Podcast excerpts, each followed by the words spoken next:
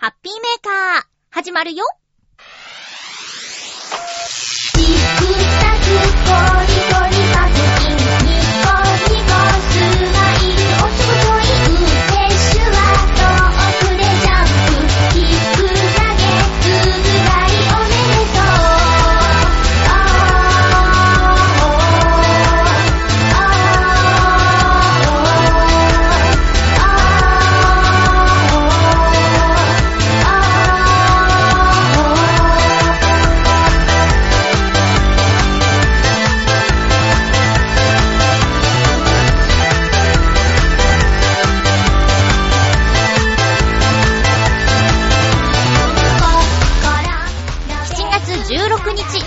のハッピーメーカー。この番組は、ハッピーな時間を一緒に過ごしましょうというコンセプトのもと、ちょわへよ .com のサポートでお届けしております。収録は月曜日の午前中ですね。今、お昼前、もうすぐ11時っていうところです。夜勤明けでナレーションのお仕事行って、そのまま収録しています。今日も最後まで1時間、よろしくお願いします。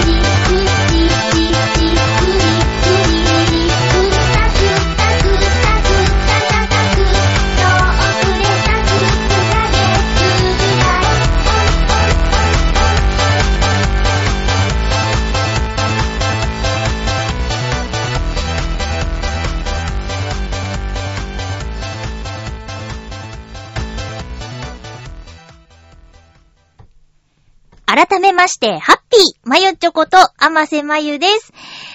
7月の中旬だというのに、なんだか涼しいですね。この浦安のあたり。暑い暑い地域もあるんでしょうかなんか先週も同じようなお話をしたような気がするんですけど、先週、えーパンケーキの会、行ってきました。えっ、と、発案者は10個ぐらい年上のお兄さんなんですけど、パンケーキが大好きなんですよ。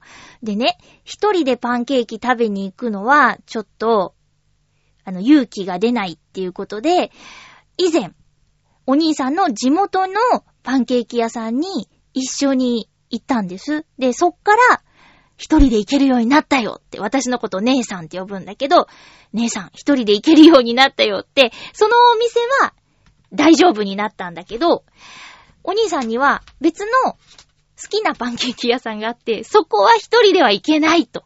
なんかおしゃれだから行けないっていうことで、えー、エックスンシングスっていうね、お店あるんですよ。すっごい生クリームもりもりの。そこに行くことにしてたらね、どうやらその話を、同じあの夜勤のお仕事をしているお兄さんなんだけど、私とは別のチームで。で、お兄さんと同じチームの20代の女の子に、実は今度パンケーキ行くんだ、姉さんと、みたいな話をしたら、私も行きたいみたいな感じになったんだって。で、どうせ、なんか、その場のね、ノリで行きたいって言って、なんていうか、あのー社交辞令みたいな感じにお兄さん受け取ってたら、いつですかみたいな。日程を詰めてきたんだって。その女の子が。だから、ちょっとこれは行かないわけにはいかないなっていうことで、計画立てて、私はその女の子と初対面だったんだけど、で、あともう一人私の親友も加えて、えー男に、女にの合計4人で、パンケーキ食べに行ってきたんですけどね。お兄さんのポリシーとしては、甘いものだけじゃちょっと、っていう感じなんですよ。だからしょっぱいものも食べたいと。で、私たち夜勤明けの夜ご飯の胃袋で、えー、エックスンシングスへ行ったんで、その、まあお腹空いてるんですね。普通の朝ごはんの時間の量じゃなくても全然いけちゃうお腹だったんで、えしょっぱいもの、まあおすすめのオムレツ、うん、オムレツと、あとは例の生クリームもりもりのパンケーキ。で、しょっぱいものはシェアして、で、パンケーキはそれぞれでいっちゃおうぜっていうことで、一人一個。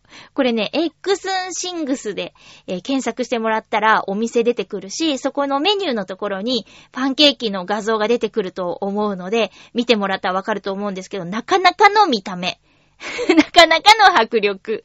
これ一人で行ったんすかってなっちゃうような感じね。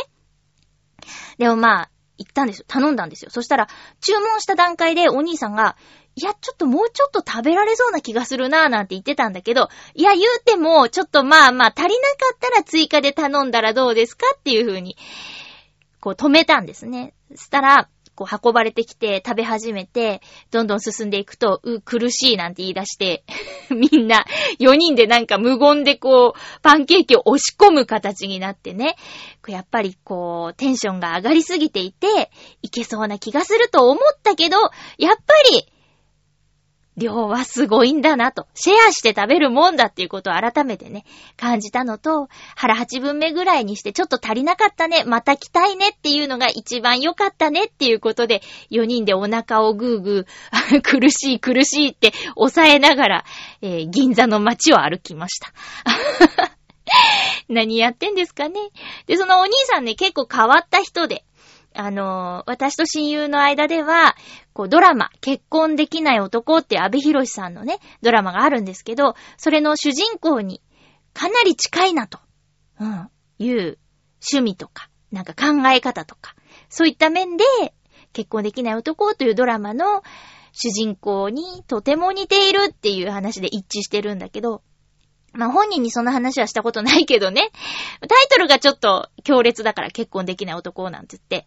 うん。でも本人本当にあの、一人の時間が好きだという風に言ってたし、もう本当気分屋さんなんですよ。だから私と結構親しくしてくれてるけど、あの、誰とも話をしたくないっっていうタイミングがあったりとかね。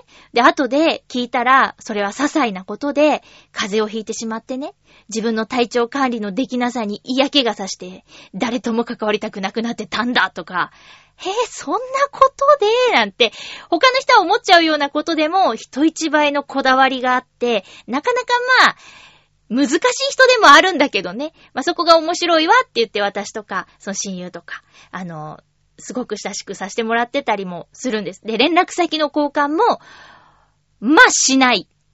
けど私とはしてくれてるとか、なんかその辺でね、たまーに、こう、姉さんご飯行こうよとか、これはもうお兄さんのタイミングに任してるんよ。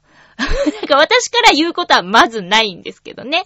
うん。でも一緒に出かけたら、なんかね、か私より10個上だから、まあ、50代なんです。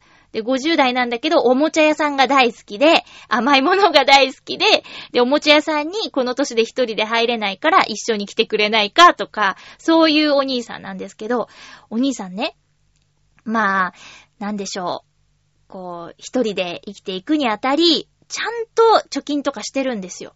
偉いでしょ？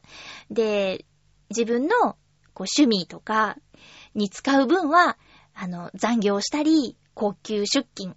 まあ、お休みの日なんだけど、仕事に行ったりとかして、予定よりプラスで働いた分で、趣味のことに使ったりしてるんです。あ、そのお兄さんっていうのはもう以前結構言ってた歌会の主催者でもあるんだけど、そう最近歌会しないですねって言ったら、なんかメンバー集めるのがめんどくさいとか言って、今一人でカラオケに行くのが楽しいんだなんて言われちゃったんだけど、そんなお兄さんの最近の趣味。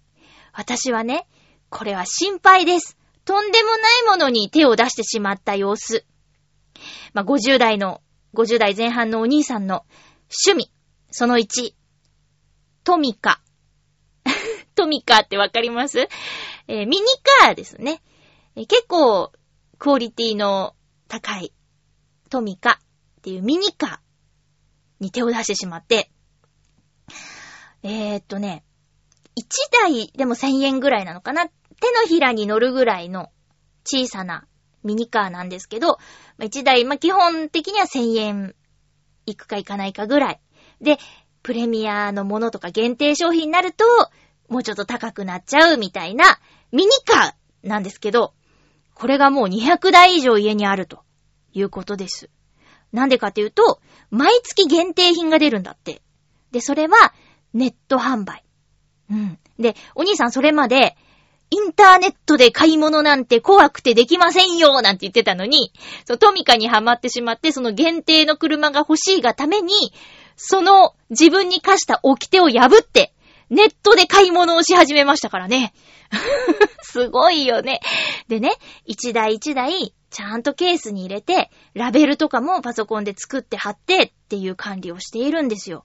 そのお兄さんね、すごく細かい作業が得意な人で、まあ、以前、同じチームで働いてた時とかにね、よく水曜どうでしょうの話をしてたんです。そのお兄さん北海道出身なんですけど、水曜どうでしょうの話してたら、DVD で買う以外まだ見たことがないやつがあるって言ったら、こうテレビのやつをね、こう DVD に焼いてくれるっていうことで、あ、本当ですか？ありがとうございますなんて言って、受け取ったら、ちゃんとジャケット作ってくれてて。すごいのよ。丁寧に。あの、第何夜とか言って、何々編第何夜とか、こうバーって書いてくれてて。で、CM もカットして入れてくれてて、すごいんだ。そういうのをね、するのが好きみたい。あの、細かい作業するのが好きみたい。でね、トミカを買って、どうするんですかって聞いたらね、あの、眺めるって言って。360度。こう、下からも見るし、こう、覗き込んだり、う、後ろからのこの角度がいいんだとか、すっごい見るんだって。眺めて楽しむって言ってました。はぁ。そうなんですかーって言って。で、あの、パンケーキを食べた後、こう、初対面の女の子は、まあ、夜出勤なんでって言って帰ってったんだけど、あの、ちょうど銀座の Eggs 'n Things へ行っていたので、私が、先週結構長い時間話した神田松之丞さんの、えーグッズを買いに TBS ショップに行きたいんだってお店で話したから、その東京駅の地下にね、いっぱいそういう小さなお店が並んでるゾーンがあるんですけど、え、じゃあ俺も行きたいって言って、トミカのお店があるからって言って、あ、そうですか。じゃあ私は TBS ショップに行きますって言って。で、私の親友とそのお兄さんが、じゃあトミカ行ってるよみたいな感じで別行動してて。うんで、私早く終わったんで、お店で合流して、これだよとか、これとこれ違いがわかるかなんて言って、スイッチオンで結構話してくれたんだけど、あんまり違いがわからないんだよね。何番と何番の。っていうのも全部揃えたいんだって。いや、男の人はこう、物を集めるのが好きというのは聞いたことがあるけど、なかなかお金のかかる趣味に手を出してしまいましたなって言ったら、そうなんだよねって言って、お兄さんもちょっと困ってた。自分で始めちゃったけど、結構これ苦しいわって言って、いっぱい働かなくちゃって言ってました。そしてお兄さんの趣味もう一個。同じぐらいの時期に、もう一個の趣味も始めちゃったんだけど、これもまたお金がかかる趣味なんですよ。それはですね、レゴブロックです。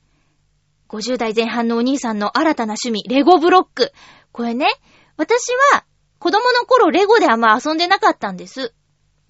うちにあったのはレゴじゃなくて、プレイモービルとか、プレイモビルとか、プレイモービルどっちだっけなそういうね、ブロックじゃなくて、もう出来上がったプラスチックのおもちゃで遊んでたんだけど、レゴを持ってるお友達いてね、こう、いっぱい持ってて、で、お部屋に街を作っててみたいな子は近所にいたから、それがどんなものかは知ってたんだけど、でも、子供時代のそれとはまた違うやつ、レゴテクニックっていうシリーズがあってですね、皆さん知ってますか？レゴテクニックってやつはね、大変なんですよ、本当に。値段もなんだけど、部品が子供の頃遊んでたものって大体四角が基本だと思うんですけど、そうじゃないんです。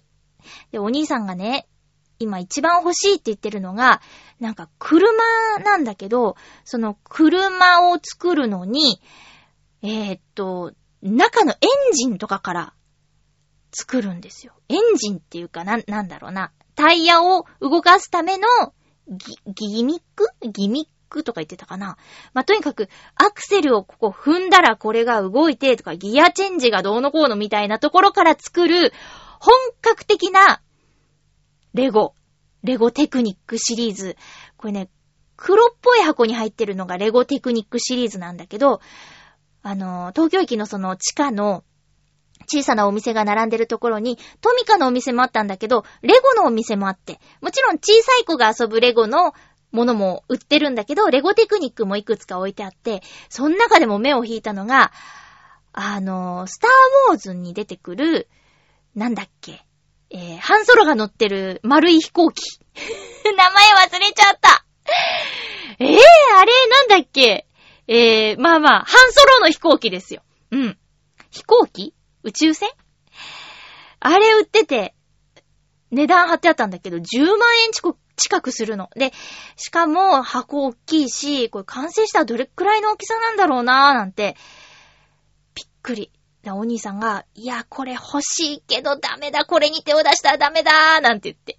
で、これは買えないからこっちを買うなんてね、いう思考回路だったんだけど、私だったら、その、一番欲しい高いものを買うために、そういう小さいものは買わずに貯めて、いつかそれを買おうっていう風にするけどなーなんて言ったら親友も、僕もそうするって言ってました。やっぱね、気が合うから。そこは一致したんですけど。いや、お兄さんのね、なんていうか、こう、新しい趣味二つとも、お友達として心配です。っていうことで。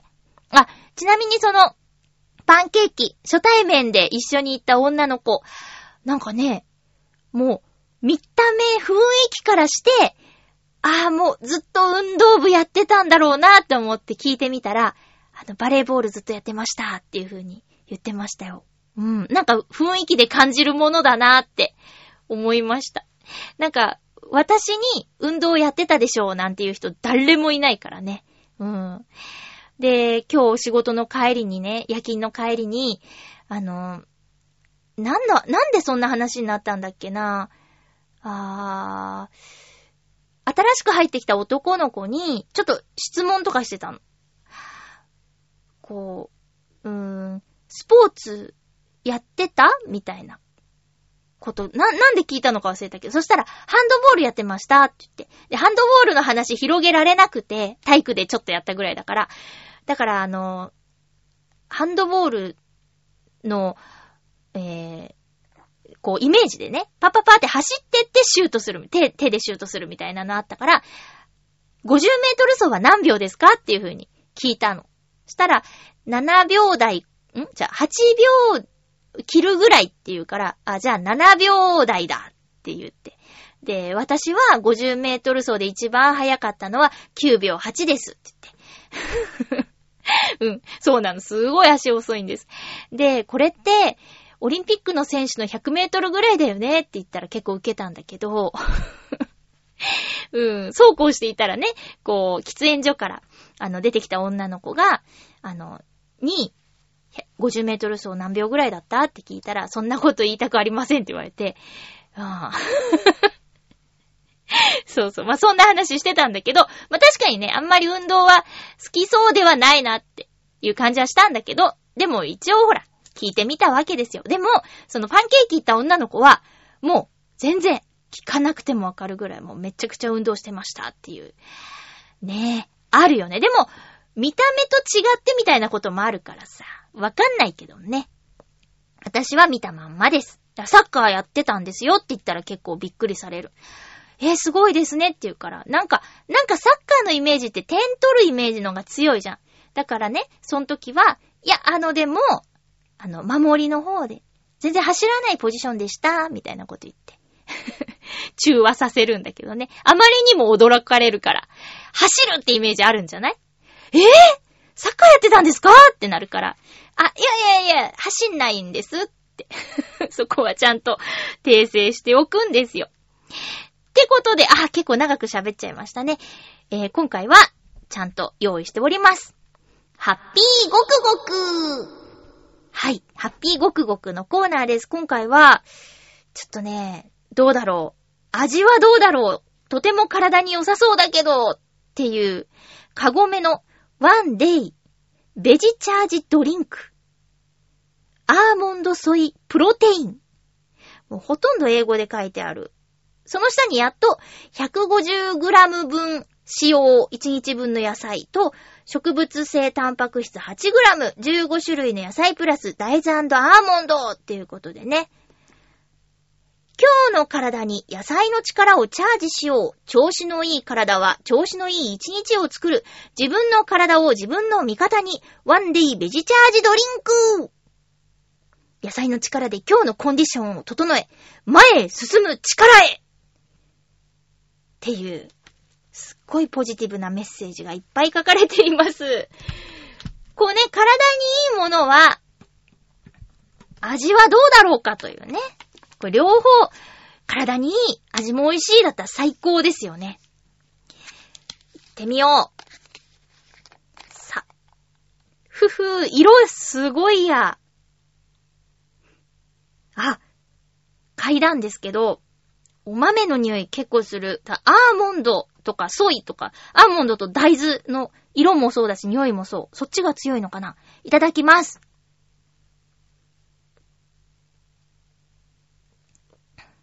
へーへへへへうーん。うーん。うん。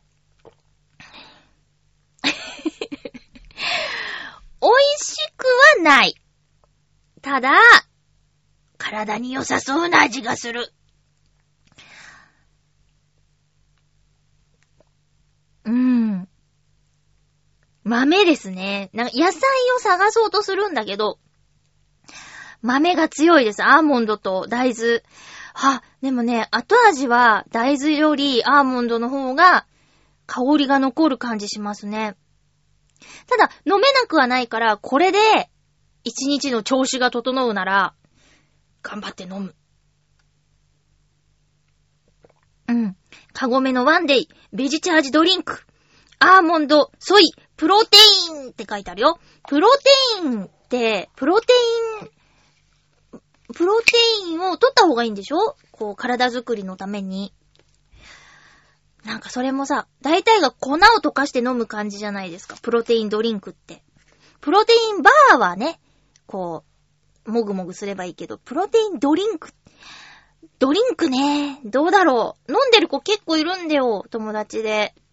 あの、ちゃんとパーソナルトレーナーとダイエットしてる子とか、やっぱプロテインは飲んだ方がいいなんて言ってね、勧められたんだけど。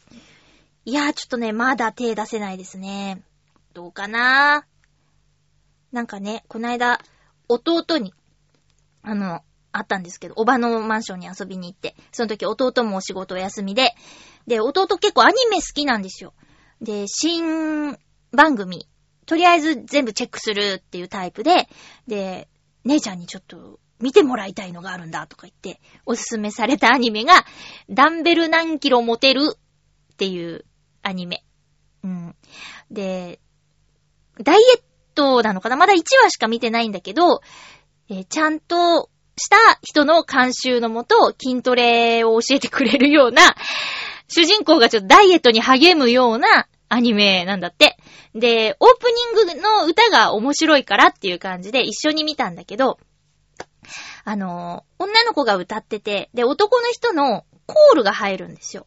で、そのコールの内容が、えーボディビルの大会で聞こえてくる愛の手っていうか、コール。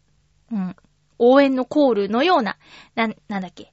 肩にちっちゃい戦、ん？戦車乗せてるのかーい？みたいなやつとか。それもあの、アフターシックスジャンクションで、えーボディービルの掛け声についての特集があって、それで聞き覚えのある言葉がいっぱいそのテーマソングに入ってて、まあ面白かったです。うん。まあまあまあまあ、アマゾンプライムでも1話が見られるんでね、えーまだ見てないよという方は、えー無料で見られるんで、アマゾンプライム会員だったら。うん。ちょっと興味あったら見てみてください。ダンベル、ダンベル何キロ持てる？うん。7月始まりのアニメっていうところで見られますんでね。ていうか、そんなことより、そんなことよりっていうか、あの、ぐるっと浦安という、浦安を紹介するジェイコムの番組、全然口回ってない。ぐるっと浦安というジェイコムの番組のナレーションをしているんですけれども、この、ぐるっと浦安という番組は、メイン MC 陽一郎さんと、あの、女の人で、こう、二人で MC をやってる番組なんですよ。で、今5人目の、えー MC、女性 MC なんだけどね。陽一郎さんずっと初めから変わらずで。この番組の MC の女性になると、幸せになれるっていうジンクスがあって、またまた、そのジンクスが確かなものになりました。高見こと井上高見さん。今のね、えー女性 MC なんですけど、7月7日にご入籍されたそうです。おめでとう高見。まあ、直接会ったことないんだけど、番組間ではね、えー番組上ではあの呼びかけたり、どうです？高見。ってよく言ってるんだけど、いやー、すごいね、陽一郎さん。もう初代もご結婚されて、もう二人目、三人目、四人目、五人目も。ねえ。で、今日そのナレーションの収録の時に、やっぱあの、その番組の中では特にナレーターは何も触れてなかったから知らなかったんですけど、社長にね、いや、高見結婚したんですねーって言ったら、そうなんだよって。洋一郎くんすごいねーなんて言って。みんな結婚するねーって。パートナーになった女性みんな結婚するねーなんて言って。で、あの、またすごいことに、この5人の方っていうか、まあ、今回5人目なんだけど、えー、過去に一緒に番組やってた女性みんな、ずっと結婚したまんまだねって言って。離婚してないねなんて言って。そうかすごいねって。だから、洋一郎神社とかね、洋一郎さんの恋愛開運グッズとか作ってもいいぐらいになってきたねなんて言って。それはまあ冗談で。でもそれくらい、本当にみんながみんな、洋一郎さんのパートナーになった女性は、ご結婚されて、もうずっと幸せにやってるっていう、すごいねーっていう話したんです。で、そう。ここでね、こう、ウェディングソングでも流そうかなって思ってたんですけど、ちょっといっぱい喋りすぎちゃったから、それは、あの、皆さんの方で、こうぜひね、ポムルズの中に入ってるクリスタルワールドという曲が、えー、まゆっちょ唯一のウェディングソングなので、ぜひ聴いてください。お手元のポムルズの9曲目をね、再生させてもらえれば、クリスタルワールドが流れますんでね、ぜひ、こう、高みを思って聴いてください。いやー、すごいね、びっくりした。いつもね、こう、社長ね、番組編集してて、とかロケで面白いことがあったりしたら、こうちょっと見せてくれるんですよ。前もって。まあまあ、本来ナレーションって 映像を見ながら、こう最後に声入れる仕事なんだけど、まあ私はお世話になってるところはナレーション先に撮るっていう、ね、映像を見ながら喋んないスタイルだから、まあまあ、不思議スタイルではあるんだけど、そうなんで、いつもそう、こんなことがあったよとか、こんなハプニングあったよって言って、放送しないところも見せてくれたりするんだけど、今回はやっぱりね、高見の、あの、件は内緒にしててくれて、驚かしてくれましたよ。さすが、ちゃんとそういうとこ、ちゃんとしてるね、社長さん。いや、ほんとおめでたいです。もしね、あの、j イコムのぐるっと浦安見られるエリアの方は、えー今放送中のぐるっと浦安で高見の結婚発表しておりますので、えー見てみてください。えっと、今が16日だから、20日までの放送かなうん。その間でね、えーぜひ見てみてくださいね。いやー、ほんとおめでたい。ということで、以上、ハッピーごくごくのコーナーでした。さあ、えー今回もお便りありがとうございます。ハッピーネーム、七星さん。えーっと、えい、や、ハッピーネーム七星さん。まゆちょ、ハッピー、ハッピー病院帰りに聞いています。七星です。検査を受けてきたのですが、何もなかったのでよかったです。おー、何の検査かな？まあ、何もなくてよかったですね。さて、神田松之丞さんのラジオですが、私も聞いています。おー松之丞さん喜ぶね。毒が強いですね。そうなの。しかし、講談の触りをラジオで聞きましたが、やはり迫力があります。CD も出ているようなので、ちゃんとした仕事に就いたら買おうと思います。それでは、ということで、七尾さんやばいね。ちゃんとした仕事に就いたら買おうと思ってるものがどんどん増えていくよ。ちゃんとした仕事に就いてても足りないんじゃないかなっていうぐらい増えてっちゃいますね。そうなんですよ。えーっと、神田松之丞さんの件なんですけど、先週なんかぐちゃぐちゃ長く喋っちゃったけど、ちゃんと調べましたよ。うん。えっ、と、神田、なんだっけ。神田勝利さんと神田理恵さんと神田松之丞さんの関係についてね。うん。えー、神田松之丞さんの師匠は神田勝利さんで間違いないですっていうことは先週言えたのかな？で、神田理恵さんと神田松之丞さんの関係については、これね、もう結構調べたっていうか、まあ、結構調べなくても出てきたんだけど、え、松之丞さんの、なんだろう、あれ、歴史っていうか、これまでどうやって講談師になったかみたいなのを、の記事がネットにありまして、で、それを読むと書いてあったんだけど、うん。えっ、ー、とね、神田松之丞さんは神田勝利さんに弟子入りをしました。で、その時に、勝利さんが、えー、神田、当時の神田キララさん、今の神田理恵さんに、この子の面倒を見なさいと言ったらしいです。だから、まあ、基本的なことを教わったのは神田キララさん、今の神田理恵さんですっていう風に、松之丞さんが書いてあっ、松之丞さんのインタビューに載ってました。だから、えー、今4年目とかだから、まあ、私が野田に通ってて、その、キララさんの出てた番組のナレーションしてたタイミングでもしかしたらもう入門していったか、その後かな？野田に行ってたのもう4、5年前か。そうだ。あ、4年、ちょうどギリギリですね。うん。私骨折してた時もまだ野田通ってたからな。4、5年前。ちょ、まあ、ちょうどギリギリかな。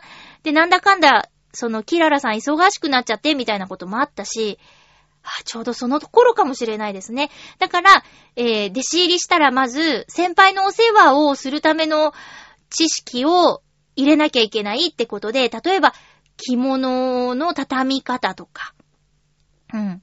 あの、出番の前、後に先輩をサポートするとか、そういうことを教わったのが神田キララさん、今の神田理恵さんですっていう風に書いてあったんで私ちょっと感動しちゃいました。そうだったのって、繋がって。ピコーンと繋がってね。そういうことです。なので、関係あるのかなーっていう疑問系が、関係があったという、断言できることになりました。そう。先週鼻ぐちゃぐちゃ言っちゃったけどね。はい。で、TBS ショップに、あの、さっきね、話して、TBS ショップで買い物したいものっていうのが、神田松之丞さんのグッズ。神田松之丞さんとサンリオのコラボした、みんなの松之丞っていう、みんなのターボーっていうのが昔、サンリオでね、あったんですけど、それを神田松之丞さんの似顔絵風にしたみんなの松之丞っていうグッズが出たって言ってラジオでね、七星さん言ってましたよね。で、それを買いに TBS ショップに行ってきたんですよ。今、カバンに缶バッジ2つつけてます。何買おうかなって迷ったんだけど、やっぱりこれは神田松之丞さんを広めるためには、見えるところに何かつけてた方がいいなと思って、なーにこれってなったらね、説明できるように。で、クリアファイルにしようかな、どうしようかなって思ったんだけど、缶バッジ買っちゃいました。缶バッジカバンにつけてます。えー、そんな感じです。でね、あの、七星さん、病院に行きましたっていう話してくれたんですけど、私も実は、行ったんですよ。その、病院に。病院に行ったんです。だもしかしたらちょっと痛いっていう話になっちゃうかもしれないんだけど、あのね、こう、私の手のひらに、今年入ったくらいからかななんかはっきりは覚えてないんだけどね、今までなかったほくろがね、できてて。で、私何かのテレビで、こう、手のひらや足の裏のほくろはちょっと、うーん、やばい、みたいなのをテレビで見たことあったんですよ。で、その時は足の裏とかをこうテレビでやってて、メラノーマっていうね、こう皮膚癌の一種かもしれないから、ちょっとこう定期的に、あまりね、見るもんじゃないじゃないですか。特に足の裏なんて。だから定期的に、ちょっと見てみましょうみたいなテレビを見てて。うん。で、こう手のひらね。まあ、手のひらなんかしょっちゅう見ますよ。私結構、豆とかがあるので。こう、ああ、また豆が大きくなっちゃったなーとか。そういうんで、こう、手見ます。そしたら、そういうのができてて、うん、なんだこれと思って。そしたら、こう、最近また見たらね、大きくなってる気がして、そのほくろが。ほくろのようなもの、まあ、ほくろであってほしい。ほくろが。大きくなってきてて、で、気になるから、こう、周りの友達とかにね、職場の人とかにね、こう、ほくろピって、これ、なんか、こんなところにほくろできちゃって、なんか大きくなってきてる気しません？みたいな。大きくなってるような気がするんですよ。とか言って見せると、あの、縁起がいいねっていう人と、え、なにそれやばいんじゃないの？っていう人と、両方いたっていう話もしかしたらラジオでしてたかもしれないんですけどね。で、それの、極みで、あの、なんか同じようなことになってる人を知ってるって言って、言う人がいて、で、すぐ病院行った方がいいよっていう風に言われて、えぇ、ー、と思って。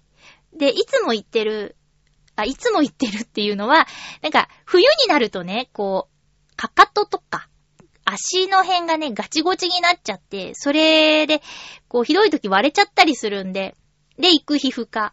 年に1、2回、こう、冬に行く皮膚科にね、行って、こう、見せたんです。そしたら、先生が、なんか、感じ悪かったんですよ。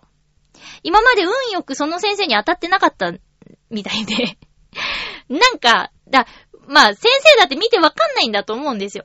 だけど、私も私で不安で言ってるのに、こう、はあ、まあ、ほくろじゃない？って言ったかと思えば、あ、じゃあ、いいんです。ほくろならいいんですって、ありがとうございましたって行こうとすると、まあでも調べないとわかんないけどねって言うの。で、うん、あ、じゃあ調べたいですって言うと、はぁ、うちではやりたくないなとか言われて。そう。で、調べたところでね、あの、その結果が100%でもないしね、とか、なんか、え、どっちどうすればいいの？っていう風になっちゃう言い方をされて、で、挙句の果てにうちでは見たくないって言われて、紹介状書かれて、で、他の病院に行くことになって、もうなんか、一回家に帰ったら、めんどくさくなっちゃいそうだったから、すぐその足で、行ったんですよ。紹介状をもらった病院に。そしたらそこの先生はね、すごく親切だったよ。で、そこでね、この、ほくろのようなものをですね、えー、切ることになりまして、なんかその、そこの先生が、うーん、まあ、確かにちょっと気持ちの悪いところにあるよね、なんて言うんですよ。おろさないでー怖い だからその先生が、まだちょっと気持ち悪いところにあるし、こう、なんだろうって思いながらずっと付き合っていくより、調べてスッキリしますかっていう風に言ってくれて、あ、まあ、その言い方はそうだよなって、先生だってわかんないんだし、私もわかんないし、どうしようどうしようって思ってるよりも、まあ、切っちゃいますかって、切ってし、悪性かどうかって、悪性っていう言葉もちょっと怖いんだけど、調べてみますかっていうことになって、えー、この放送の翌日ですね、水曜日にですね、オペです。キャー 手のひらの人差し指の付け根にね、それはあるんですけど、なんか麻酔して、切って、縫うらしいよ。怖い で、私、左利きなんですよ。で、利き手の左、ん？利き手が左手で、その人差し指の付け根って、結構、そこをなんか、切って塗ら、縫われると、なかなか不便だなってことで、私、お掃除のお仕事を夜中しているので、雑巾も絞れないぞっていうことでね、ちょっと急遽、あお休みいただいて、えー、切って縫って、一日空けて消毒して一週間後に、バッシっていう風に糸を抜くって言われたんだけど、まあでもこ、これ、この小さなね、2ミリもないんですよ。2ミリもないほくろを切るのに、縫わなきゃいけないぐらい切るってどんだけ切んのって感じじゃない？なんか、ちょいってやって、絆創膏でも貼っとけば、良さげなのに、縫うっていうのがすごい嫌で、嫌じゃない？縫う 嫌だ怖いよーはぁ。でね、麻酔するんだって。まあ、縫う、縫うために麻酔なんじゃない？やだー。でね。はぁ、なんか手っていっぱい神経があるらしくって、痛いんだって、先生に言われた。ま、痛いですけどって言われて。うー、そうなんだ、痛いんだ。はぁ。でね、リスクは、それくらいですって。逆に言えば、リスクは痛いぐらいですって。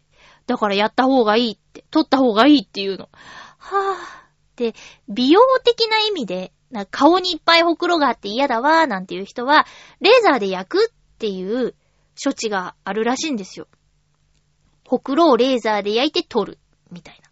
だけど、今回私の場合、焼いて消したんじゃダメだって言うんです。調べるために、そのまんま取らなきゃいけないんだって。くー、くー、怖い ねえ、まあ、そ、そんなことですよ。七星さんの検査してきたけど何もなかったですっていうのね。私検査して、こうし、その先があったっていうことでね。で、それで取って、調べて何もなかったですって言えたらいいんだけどね。どれくらいわかる、どれくらいでわかるんだろうね、その検査。悪性かどうか。これ、悪性だったらどうすんの？はぁ、怖い。へ、へらへらしてるけど、結構怖いって。ねえ。まあまあ、そんな感じです。だからしばらくちょっと、利き手が使えないっていう、それも不便だよね。濡らしちゃいけないって言われてて。うん。だから今ね、まあ、まだ使える状態なんだけど、ちょっとシミュレーションしてみるんですよ。左が使えないで、利き手が左。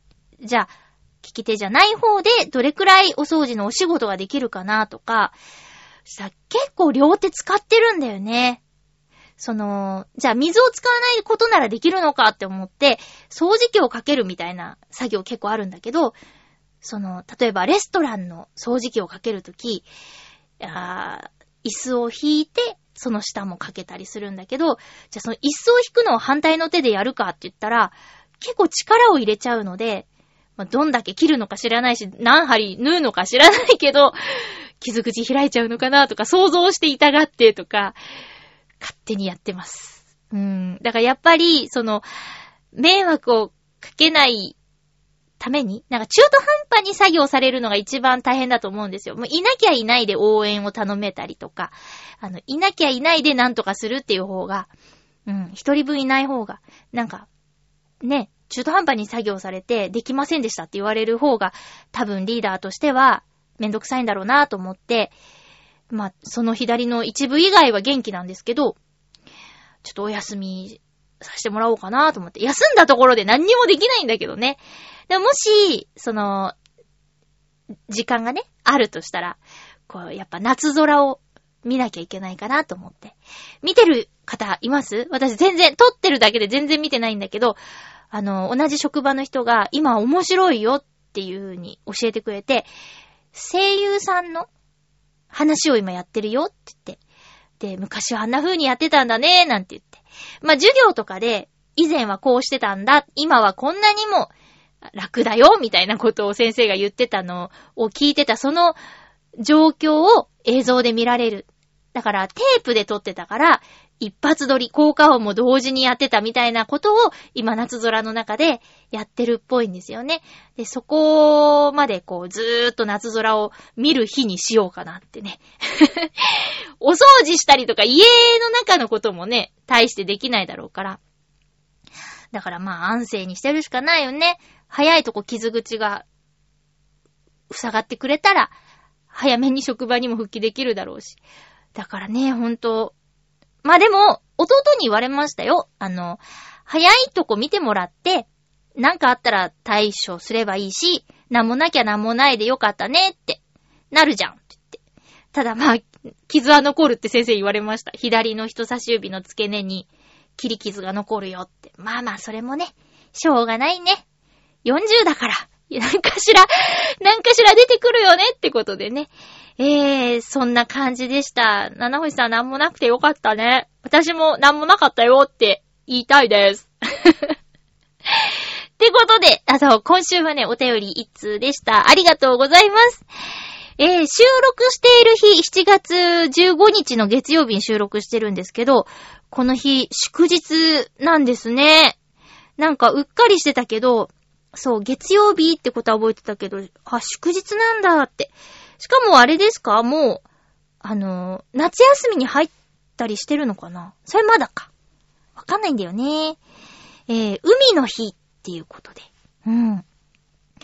海行ってないなぁな、海に行く、波打ち際とか、そういうのはあるけど、海水浴をしたのはもう、はぁ、えー、ふわぁ、え ?20 年ぐらい うん。え、20年ぐらい行ってないですね、ほんと。そ、それだから、養成所の合宿よ。きゃーあれ20年前かそうなんですよ。うん。そうそう、えっ、ー、とー、え伊豆の辺に、うん、たねで、はぁ、花火の買い出し班になったんだった。そうそう。で、同期の男の子と言っても5歳年上だったけど、その人と問屋街に行って、で、花火を調達してこいっていう役目をもらって、先生から。で、買って、で、その時に、アマセ、もう好きなの買ったら？って言って、その一緒に行った、イッシーっていう子がね、あ、石岡正隆さんじゃないよ。うん。イッシーっていうあだ名の5歳年上の子が、同期の子が、そう、好きなの買えばって言ったから、ネズミ花火見てみたいって言ったら、ははって、まあ知らんけどって言って まあいいけど、みたいな。ネズミ花火？え？いいけど、みたいな感じに なって、で、私知らなかったんですよ。あ、間違えた。ヘビ花火だ。ヘビ花火。ヘビ花火って聞いたことあるけど見たことないって言って。そんで、でもいいよって言って、予算の余ったやつで買ってくれて、で、ヘビ花火いざって言って、合宿の 花火の時間に、こう、アマセが選んだヘビ花火つけまーすって言って、つけて私ワクワクして。私のイメージだと、こう、ヘビみたいに長い火が出るんだと思ってたんだよね。こう、チリチリチリみたいな感じで。そしたらさ、シュバーってこう、なんか、上に最初、バーってこう、火花が出たかな。で、おー、おー、すごーいってなったら、すぐそれ消えて、その後、うーん、みたいなやつが、その箱から、ニョロニョロニョロニョロって、あれ、驚きましたね。シュール。でもね、結構ね、受けたよ。誰だよこれ選んだのとか先生に言われて。うーん。ハマセでーすとか言って。言われて。もう黙っとってくれって思ったけど、面白いねーなんて言って、こんなの選ぶかーって言われて。いや、あれね。そうそう。海に入った思い出よりも、あの花火の思い出のが強いかな。いや、だってその日の海、だから、まあ、養成所の合宿って独特だからさ、なんか、マネージャーさんとか来ててさ、こう、ちょっとこう、自分を覚えてもらおうと頑張っちゃう子とかがいたりね。私そういうのできなくて、なんていうか、お酌とか。あと、こう、ビキニみたいな着てきた子が、ちょっと、こう、上に何も着ないで、マネージャーさんとか、先生のそばに行ってなんやらとか、そんなんできないから、こう、日陰でね、み、M ちゃんと、私も M ちゃんだけど、M ちゃん、一番歳が近かった子と、あ、一個下の子か。一個下の子と、日陰で、そういうのを眺めながら、私たちああいうのできないねーって言って、いや、ああいうことできないと生き残れないんだろうねーなんて言いながら、ぼんやりしていたっていう。で、海に別に入るのも好きじゃないし、なんか、端っこにいたっていう思い出がありますね。うん。で、夜もさ、お酒お酒ですよ。合宿泊まりだから。で、お酒も飲めないし、と思って。そしたら、M ちゃんはね、お酒はいけたんだ。私 私だけ、私だけ何にもできない日だった。うん。そういうの、あるよ。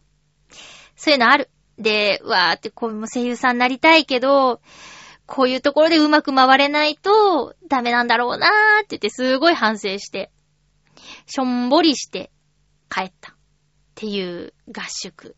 うん。でもそんな中でね、だからはしゃいで、男の子たちは元気を売りにするんですよ。その合宿の中で。イェイイェイとか言って、ジャボーンとか、バチャバチャとかやってたら、富士壺で足を切る子がいたりね。バカだなぁ、もう、すごい痛そうだった。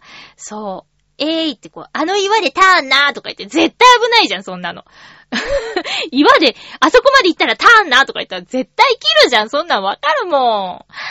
ってことがあったりとか、あともう、張り切ってね、朝ごはんでお味噌汁を運んでた、こう男の子が、転んで、偉い人に味噌汁をかけるとか、ねえ。だから頑張って粗相をやっちゃうとかね。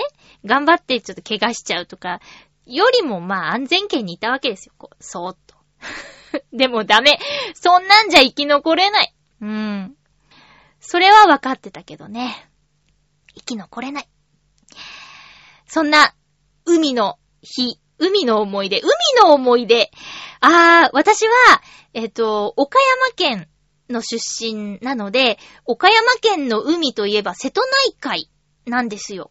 で、瀬戸内海って、すごく穏やかな海なんですよね。こう、四国と、こう、本州の間のところの海だから、こう、波がない。ほとんど。小さな波しかないんですよ。うん。だからね、こう、海行って遊ぶのと、プール行って遊ぶのと大して変わんないし、なんならちょっといいプール行ったら、波が出るプールとかあるじゃない。そっちの方がちょっと、子供としてはね、楽しかったなぁなんていう。うん、波がない。穏やかな海。まあいいんだけど、ちょっと物足りない。うん。で、そんな、甘瀬家が、鳥取に旅行に行ったんですよ。家族で。そしたら、鳥取の海はね、日本海の海はね、すごい波が荒いのであります。それはそれは、怖かったね。浮き輪に捕まって、ちょっと、こう、漂ってたと思ったら、どんどん岸が離れていくんですよ。あれ、小学生だったかなさすがにやばいと思って、こう、戻ろう戻ろうとするんだけど、うん、すっごい大変だった。で、あと、こう波が荒いせいか、こう波、海の中に砂が、こうバーって漂ってるのかななんか、水着の中にめっちゃくちゃ砂が溜まってて、あれみたいな感じですよ。あの洗濯機の中に、こう、ゴミが入る袋があるじゃないですか。なんか、ホコリとかが入る。あんな感じに、水着の中に砂が入ってて、驚いたっていうのはありますね。うん。いや、なんかね、日本海の海と瀬戸内海の海の差をね、こうまざまざと知った、見せつけられた家族旅行でしたね。その時もね、な、なんで鳥取の海に行ったかって、お父さんが、よっしゃ、ハワイ行くぞって言って、本当に？って言って車で。めちゃくちゃ車で走るんですよ。え、ハワイって飛行機で行くんじゃないの？って子供ながらに。あれれ？って思ってたら、鳥取県のハワイ町。羽合う町、ハワイ町。うん。はーいなんだけどね。はーい町なんだけど、でもまあ、町おこしのためにハワイって言って、ハワイっぽい看板とか立てて、ようこそハワイへって。嘘だろって思ったけどね。あの時はちょっとね、しばらく機嫌直すのに時間がかかりましたね。ハワイ行くって言ったじゃんって言って。はーいじゃんってって。そんな思い出ありますよ。夏休み入ったら、家族旅行とか計画されてる方いるのかな？私またまた、またまたっていうかまだまだ、えー、長野のあちむらに行けてないです。夏休みが来る前に行きたかったのに、行こうと思ってた時には月が大きかったり。うん、やっぱりね、星を見に、あちむらに行きたいから、月は細い方がいいですからね。月が大きいと星が見えづらいので、っていうこと考えてたり、あと、まあ、やっぱり梅雨に入っちゃってるから、お天気のこととかもあるし、結局また行けずじまいで夏休み期間突入でしょ？もうまた、また伸び伸びになるよ。次のタイミング逃したら、今度寒くてダメだからね。11月 ?10 月の中旬以降もう入れないんですもんね。うん。去年ほら、ポテチ旅行で長野行った時、あちむらまで行ってみるって言ってくれたけど、なんかスタービレッジは閉まってるらしいですって言って、昨日までだったみたいみたいなタイミングだったから、その辺ちょっと気をつけて、いや、あちむら、もうあちむら行きたいよー。晴れの日がいいよ。月が細い日がいいよー。最強の晴れ女さんが、職場にいるんだけど一緒に行こうかな。そうすればなんか、大丈夫な気がする？気のせいかな？まあまあ、とにかく夏休み期間に入ります。月末ぐらいから最低気温が25度以上の夏日？真夏日？真夏日か。25度以上は夏日か。30度以上が真夏日だよね。で、35度以上が猛暑日だよね。が来るんだって。まあ、しょうがないよね。去年の今頃なんてもうすでにやばかったでしょ。うん。だから、その期間が短くて済むのか、それとも残暑が厳しいのか、どっちになるかわかんないけど。まあでも、お野菜がね、育ってないなんて話聞くとまた値段が上がっちゃうのかなとか、心配なこともいろいろありますけれども。まあまあ、7月の、えー、16日、7月の中旬の段階では、なんだか涼しくて変な夏ですね。次回の予告します。次回は7月21日の収録を、えー7月23、あ、間違えた。ごめんなさい。えー次回は7月23日の放送を21日に収録する予定です。前後することもありますので、絶対読んでほしいという場合は、お早めにお便りください。よろしくお願いします。えーっと、次回は、もしかしたらちょっと、痛い話もするかもしれません。大したことなかった、へいへいっていう話かもしれないけどね。いやー、ドキドキしてます。お送りしてきました。ハッピーメーカー、そろそろお別れのお時間です。曲の準備をしてなかったけども、はい。えーと、あれ？お別れのお時間です。お相手は、まゆちょこと、あませまゆでした。また来週、ハッピーな時間を一緒に過ごしましょう。ハッピー